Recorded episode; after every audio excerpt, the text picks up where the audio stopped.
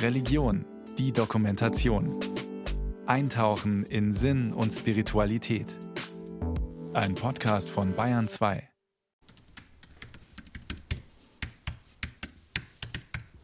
So, da muss dann eigentlich jetzt irgendwo auftauchen, der. Armin Noppenberger sucht nach einem Film. Nervös wippt er mit dem Fuß und rollt auf einem Schreibtischstuhl vor dem Computer hin und her. Er ist aufgeregt, sagt er. Das ist immer hier so ein Zwerchfell, Herz und Kehle irgendwie, ein bisschen, ein bisschen schwer so. Wie wird es sein? Wie wird es weitergehen? Wer wird wie reagieren? Ich bin mir über das mögliche Spektrum im Klaren, aber es ist doch erstmalig in meinem Leben. Er hat sich geoutet, und zwar öffentlich, in einem Manifest von mehr als 120 queeren Menschen, das online und in den sozialen Medien zu sehen ist. Und er hat der ARD ein Interview gegeben. Gleich läuft der Film im ersten, zur Primetime. Deutschlandweit werden Medien über das Coming-out berichten. Der Hashtag Out in Church wird auf Twitter trenden. Bischöfe werden sich dazu äußern. Noppenberger wird unzählige Mails und einzelne handgeschriebene Karten erhalten. Jetzt aber sitzt er noch in seinem Wohnzimmer vor dem PC. Bislang hat er kaum jemandem erzählt, dass er schwul ist. Selbst seinen Eltern, seinen Brüdern und engen Freunden hat er es erst kurz vor dem Coming Out gesagt. Aber was ihm Angst macht, ist nicht deren Reaktion, sondern die seines Arbeitgebers. Denn Armin Noppenberger ist katholischer Pfarrer. Jetzt will er das Schweigen brechen, zusammen mit mehr als 120 anderen Beschäftigten der Kirche und deren Einrichtungen. Sie alle haben bisher verheimlicht, dass sie nicht dem heterosexuellen Ideal der Kirche entsprechen, aus Angst, ihren Job zu verlieren. Mit ihrer Aktion Out in Church wollen sie sich gemeinsam outen, in der Hoffnung, dass die Kirche ihr Anderssein dann nicht länger vertuschen kann oder diskreditieren. Zwei Monate zuvor, in der Kirchengemeinde in Kressbronn am Bodensee. Hier ist Armin Noppenberger seit einem halben Jahr Pfarrer. Der 54-Jährige trägt einen grünen Talar, an den Füßen Trekkingschuhe, im Gesicht eine schwarze Brille mit runden Gläsern. Und in den Haaren eine Spur grau. Priester sein, das ist für Noppenberger mehr als ein Beruf. Es ist eine Berufung und die Leitung der Seelsorgeeinheit Seegemeinden sei seine Traumstelle. Doch er könnte sie verlieren.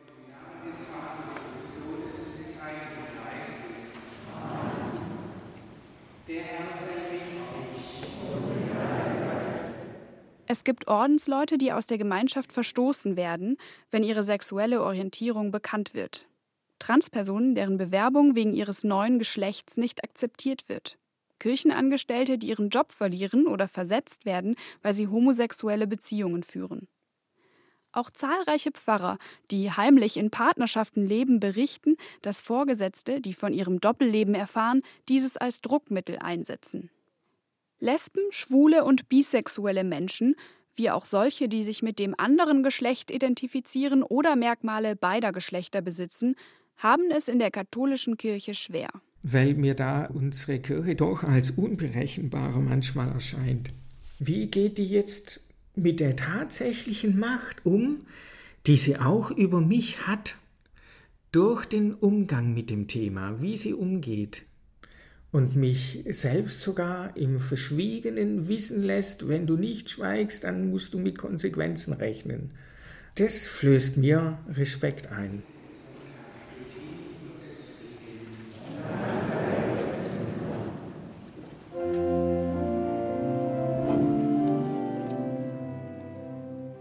Eigentlich könnte der Kirche die sexuelle Orientierung ihrer Priester herzlich egal sein. Sie müssen ohnehin zölibatär leben. Dennoch dürfen Männer mit, Zitat, tiefsitzenden homosexuellen Tendenzen nicht zum Priester geweiht werden, so die Instruktion von Papst Benedikt XVI. Die Begründung, ihre Homosexualität hindere sie, korrekte Beziehungen zu Männern und Frauen aufzubauen. Dabei spiele auch eine Rolle, sagen Betroffene, dass Homosexuellen von kirchlicher Seite oft pädophile Neigungen unterstellt würden. Ich glaube, es hat auch ein bisschen was Entlastendes, wenn man die Fälle von sexualisierter Gewalt, die ja auch gerade wieder die Kirche sehr stark aufmischen, Leuten zuschieben kann, die man sowieso nicht für integer hält, weil sie aufgrund ihrer sexuellen Orientierung anders sind als andere. Und das sind dann einfache Erklärungsmuster, die scheinbar gut funktionieren. Und dann kann man das ganze Problem der sexualisierten Gewalt und der Straftäter, die es da gibt, in so eine ganz bestimmte Ecke drängen und muss sich nicht anderen Fragen stellen. Zum Beispiel der Frage nach den systemischen Ursachen, die es für sexualisierte Gewalt in der Kirche gibt. Sagt Georg Bier, Professor für Kirchenrecht an der Universität in Freiburg. Schönen Sonntag, gell? man sieht sich. Tschüss. Für viele Kirchenmitglieder, die nach dem Gottesdienst zusammenstehen, spielt die sexuelle Orientierung ihres Pfarrers keine Rolle. Das ist für mich nicht wichtig. Das spielt bei mir keine Rolle, solange sie niemanden belästigen. Ich denke schon, dass das gegen die Lehre geht. Deswegen konsequent zu sein, dürfte er auf keinen Fall schwul sein, denke ich. So wie Gott seine Geschöpfe, den Menschen geschaffen hat, so ist er gut. Und vor dem Hintergrund spielt sexuelle Orientierung keine Rolle und dürfte auch keine Rolle spielen. Priester haben sich aktiv für den Zölibat und damit für ein enthaltsames Leben entschieden. Daher ist es egal, ob sie auf eine homo- oder eine heterosexuelle Partnerschaft verzichten müssen. LGBTI-Personen in anderen Berufen schränkt die Kirche in ihrem Leben und Lieben stärker ein.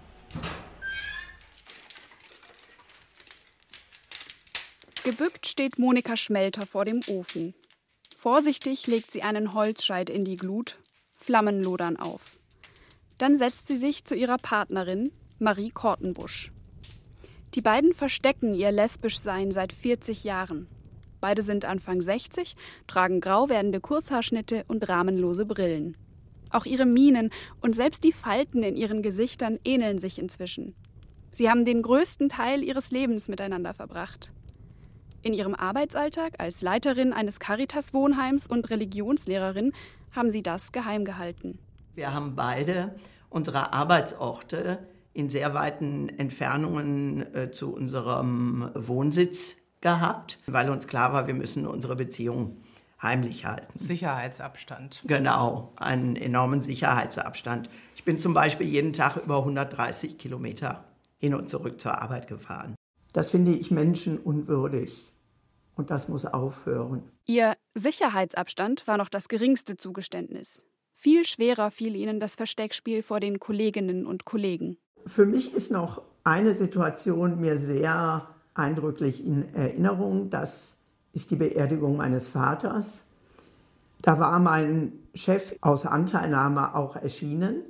Das hat es mir aber unmöglich gemacht, an dem Tag auch die Nähe oder Unterstützung durch meine Frau zu erleben. Und das war für mich auch wirklich, ich habe das als entwürdigend erlebt. Ich durfte im Gottesdienst nicht in der Nähe von Monika sitzen und ich durfte am Grab nicht neben ihr stehen. Ich saß dann, äh, stand dann irgendwie in der fünften Reihe oder vierten Reihe mit einem Cousin. Und das sind für mich sehr schmerzhafte Erinnerungen.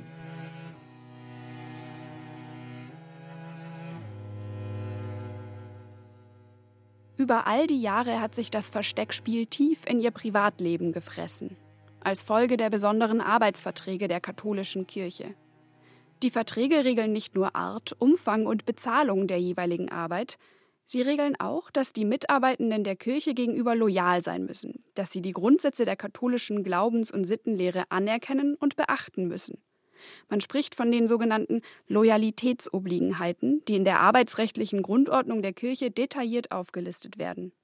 Unpräzise werde das Dokument aber, wenn Mitarbeitende die katholische Sittenlehre missachten, sagt Georg Bier, Professor für Kirchenrecht an der Universität in Freiburg. Die Grundordnung für das kirchliche Dienst- und Arbeitsrecht der deutschen Bischöfe formuliert an dieser Stelle etwas unklar, dass die Aufnahme einer solchen gleichgeschlechtlichen Beziehung dann als Loyalitätsverstoß angesehen werden kann, wenn sie innerhalb der Dienstgemeinschaft zu Unruhe führt, zu Unfrieden oder wenn dadurch die Glaubwürdigkeit der Kirche beeinträchtigt wird.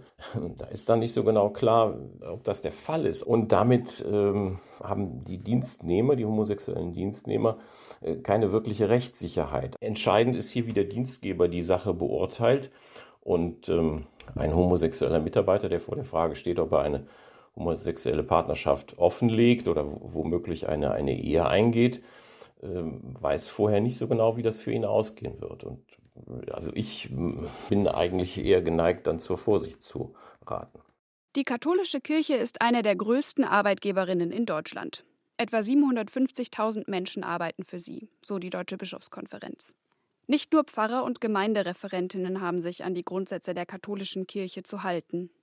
Auch Ärztinnen und Pflegekräfte in katholischen Krankenhäusern, Kindergärtnerinnen und Altenpfleger, Kirchenmusikerinnen und Hausmeister müssen ihr Leben nach der kirchlichen Sexualmoral ausrichten. Und die negiert nicht nur homosexuelle Partnerschaften, auch geschiedene Mitarbeitende kirchlicher Organisationen dürfen in der Regel nicht wieder heiraten. In der Praxis werden diese Regeln umso strenger gehandhabt, je mehr der Beruf mit der Verkündigung der christlichen Lehre zu tun hat. Eine Putzfrau hat wegen ihrer lesbischen Partnerschaft zum Beispiel weniger zu befürchten als eine Religionslehrerin. Auch der Personalmangel im jeweiligen Beruf hat Einfluss darauf, wie viel Loyalität die katholische Kirche von ihren Mitarbeitenden tatsächlich verlangt. Der Nachwuchsmangel bei Priestern ist so groß, dass manch ein Vorgesetzter über homosexuelle Neigungen hinwegsehen mag. Im Vergleich dazu mögen andere kirchliche Angestellte ersetzbar wirken.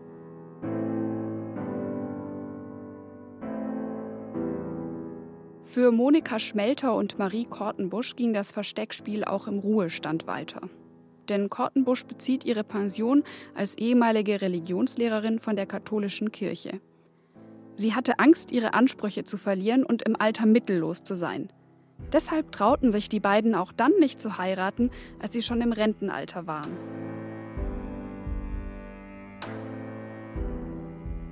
Ein Gespräch vor ein paar Monaten änderte ihre Situation.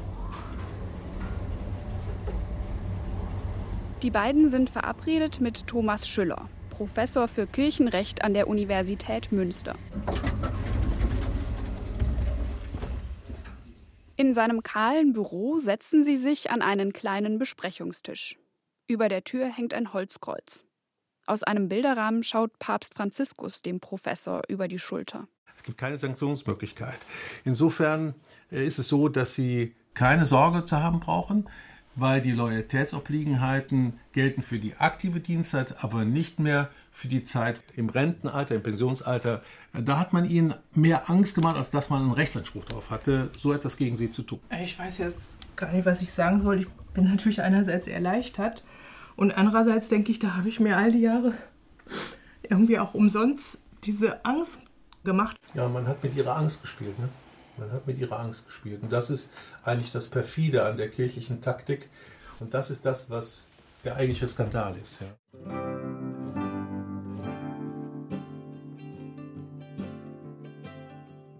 Es ist ganz sonderbar und fühlt sich immer noch ein bisschen fremd an, von meiner Frau zu sprechen. Das habe ich nie gemacht, 40 Jahre. Und in manchen Situationen übe ich es jetzt bewusst zu sagen, ich fahre zu meiner Frau. Hallo, Frau Rehmann. Ich lege mir eben Schuhe an und eine Jacke. Klar. Zurück bei Pfarrer Noppenberger. Ich begleite ihn auf einen Spaziergang.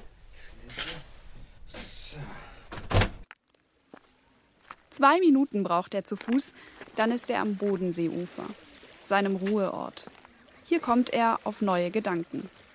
Er erzählt mir, was ihn lange sprachlos machte.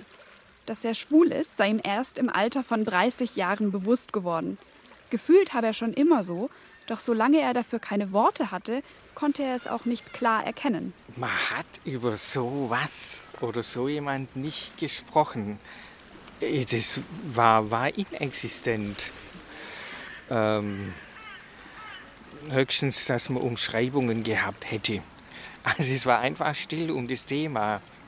Im Rückblick habe ich gemerkt, dass ich, wie soll ich sagen, männliche Konturen schön fand oder es hat mich angezogen oder es gab den einen oder anderen Jugenddarsteller in unserer Zeit, in den ich mich eigentlich aus heutiger Sicht verknallt habe.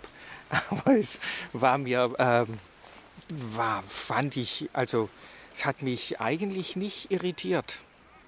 Also das, was mir zeigt, dass ich eigentlich gefühlt habe, dass ich so bin, das hat alles nichts mit Worten zu tun gehabt. Also ich wäre nicht zu Hause draufgekommen. Dass ihm die Worte so lange fehlten, habe an der Kirche gelegen. Von ihr ausgehend habe sich die Sprachlosigkeit über das schwäbische Dorf gelegt. Ihre Ablehnung leitet die Kirche aus der Bibel ab, in der homosexuelle Handlungen als falsch dargestellt werden, als widernatürlich, wie Paulus sie beschreibt. Die katholische Kirche trennt zwischen Menschen mit homosexuellen Veranlagungen und homosexuellen Handlungen. Gelebte Homosexualität sei eine Sünde. Den Menschen hingegen sei mit, Zitat, Achtung, Mitleid und Takt zu begegnen. So steht es im Katechismus von 1992. An der Basis scheint man vielerorts weiter zu sein. Viele Gemeinden hängen Regenbogenfahnen an ihre Kirchtürme. Pfarrer halten Segensfeiern für homosexuelle Paare ab. Und selbst die Kommission, die von der Deutschen Bischofskonferenz beauftragt wurde, den Missbrauch in der katholischen Kirche zu erforschen, kommt zu dem Schluss, die Kirche müsse ihre Einstellung homosexuellen Priestern gegenüber dringend überdenken. Manchmal ist das Thema in der Kirche wie der große Elefant im Raum. Und das ist für mich eigentlich die Motivation, mitzuhelfen, dass man aus dieser früh beginnenden Sprachlosigkeit mal rauskommt, dass man die Angst davor verliert und auch die Angst vor diesen Menschen oder vor diesem Phänomen, weil es ist an sich nicht gefährlich. Und diese Menschen sind auch nicht gefährlicher als andere. Also wohin das führt, das wird uns Gott zeigen, aber ich glaube nicht in die Hölle. das glaube ich nicht. Nicht alle sind so mutig wie Pfarrer Noppenberger. Zum Beispiel Markus, der seinen echten Namen nicht veröffentlichen will. Auch seine Stimme ist verändert. Er unterstützt die Outing-Aktion von kirchlichen Mitarbeitenden, will sich aber nicht beteiligen. Zu groß sei die Angst vor seinem Vorgesetzten, der, so erzählt Markus, homophobe Predigten halte und in Gesprächen über Homosexualität aggressiv werde. Da ist keine Basis da, dass ich ihm vertraue, sondern eher dann auch diese Angst, dass gerade der dann sagen würde, der hat im kirchlichen Dienst nichts verloren und das melde ich und schaue, dass der rauskommt. Ja. Markus setzt sich auf sein blaues Sofa. Die Sonne scheint ihm ins Gesicht. Seine Wohnung ist ruhig, nur die tickende Wanduhr ist zu hören. Auch er selbst, ein hagerer Mann Mitte 30, strahlt Ruhe aus. Die Kirche vergesse eines, sagt er, dass es nicht nur um eine Sache geht, um eine Lehre, sondern es geht um Menschen, die darunter leiden. Und ich glaube, das ist äh, vielen noch nicht äh, bewusst genug, dass Mitarbeiter, die eben in so einem Loyalitätskonflikt, wie das dann genannt wird, äh, stehen, ja, also wirklich in einem inneren und äußeren Konflikt einfach stehen. Markus wollte sich bewusst in den Dienst der Kirche stellen, erzählt er. Dann verliebte er sich in einen Mann und konnte sein Versprechen, enthaltsam zu leben, nicht mehr halten. Deshalb wechselte er den Beruf. Jetzt ist er Pastoralreferent und lebt seit sieben Jahren in einer Beziehung. Der innere Konflikt lebt mit. Ich habe eine anonyme Anfrage gestellt, was würde passieren, wenn ich jetzt wirklich meinen Partner heiraten würde. Die erste Reaktion war schon, wie kann man den Mitarbeiter halten? Und die zweite, aber er müsste raus aus der Seelsorge. Und dann sage ich mir halt, da liebe ich dann doch meinen Job zu sehr und dass ich da dann eher nochmal zurückstehe. Und auch mein Partner sagt, ja, das ist jetzt nicht so wichtig. Markus fordert eine Neuauslegung der Bibel. Schließlich gäbe es viele Bibelstellen, die man heute aus ihrem historischen Kontext heraus interpretiere und nicht mehr wörtlich nehme. Das müsse auch beim Thema Sexualität geschehen, die in der Bibel noch als bloßes Mittel der Fortpflanzung beschrieben und verheirateten heterosexuellen Paaren vorbehalten ist. In einem Interview zu Homosexualität und Kirche vor einigen Wochen plädiert auch der Aachener Bischof Helmut Dieser dafür, die kirchliche Sexualmoral an die heutige Zeit anzupassen. Da ahnt er allerdings noch nicht, dass sich 125 kirchliche Mitarbeitende outen werden. Wir hängen an einem Punkt der Lehrentwicklung, der noch einen Stand von Naturwissenschaftlichkeit abbildet, der nicht mehr aktuell ist. Vom Denken her, dass Gott den Menschen bewusst als Mann und Frau geschaffen hat, aber männlich und weiblich sind dann doch vielfältiger und in sich diverser zu denken, als ich es bis dahin gedacht habe. Und ich muss sagen, da habe ich dazugelernt. Zurück zu Pfarrer Armin Noppenberger am Tag des Coming-Outs. Er ist gespannt, wie der ARD-Film die Aktion Out in Church darstellen wird. Okay, Start. Ist es laut genug? Für mich ja. Lange haben sie geschwiegen. 100 Menschen erscheinen auf dem Bildschirm. Es sind Menschen wie du und ich. Und sie sind viele. Armin Noppenberger sitzt, den Kopf auf die Hand gestützt, in seinem Drehstuhl und lächelt. Es ist das größte Coming-out in der Geschichte der katholischen Kirche. Epochal. Er ist begeistert, dass so viele den Mut hatten, über ihr Anderssein zu sprechen. Auch mehr als 30 katholische Verbände und Organisationen solidarisieren sich mit der Aktion. Eine davon ist die Laienorganisation ZDK, das Zentralkomitee der deutschen Katholiken.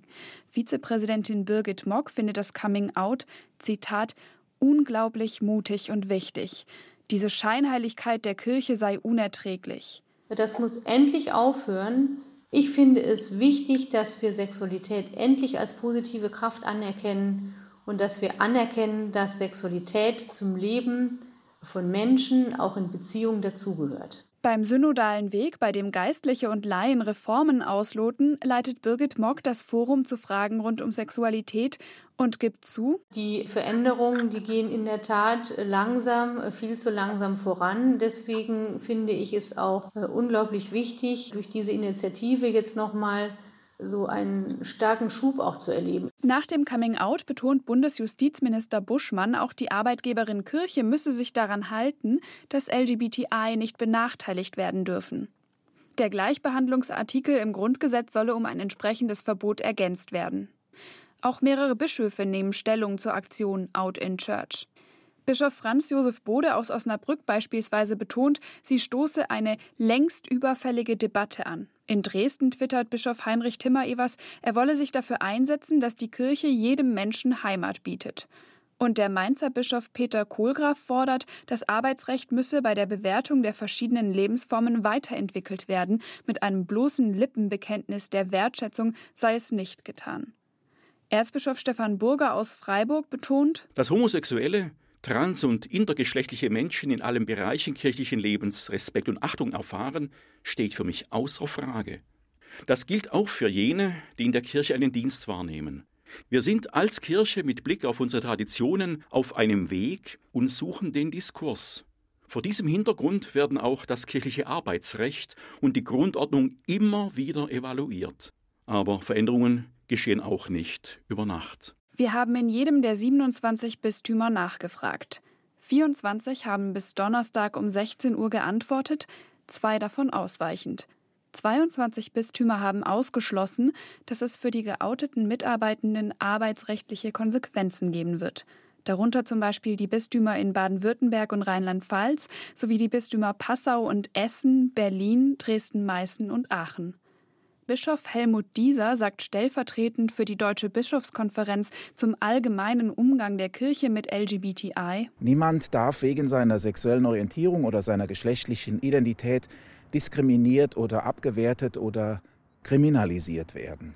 Und ich bin überzeugt davon, dass wir beim synodalen Weg den Raum haben, diesen Fragen zu entsprechen, sodass eben das, was diese Gruppe, die sich jetzt gezeigt hat, am meisten will, Angstfreiheit tatsächlich erreicht wird. Diese Zuversicht teilt Kirchenrechtler Georg Bier aus Freiburg nicht. Ich habe ähm, aus der Dokumentation die Äußerung von Bischof Dieser im Ohr, der sagt, es ist erforderlich, dass sich etwas ändert und wenn sich die kirchliche Lehre ändert, dann müssen wir auch das kirchliche Arbeitsrecht auf den neuesten Stand bringen.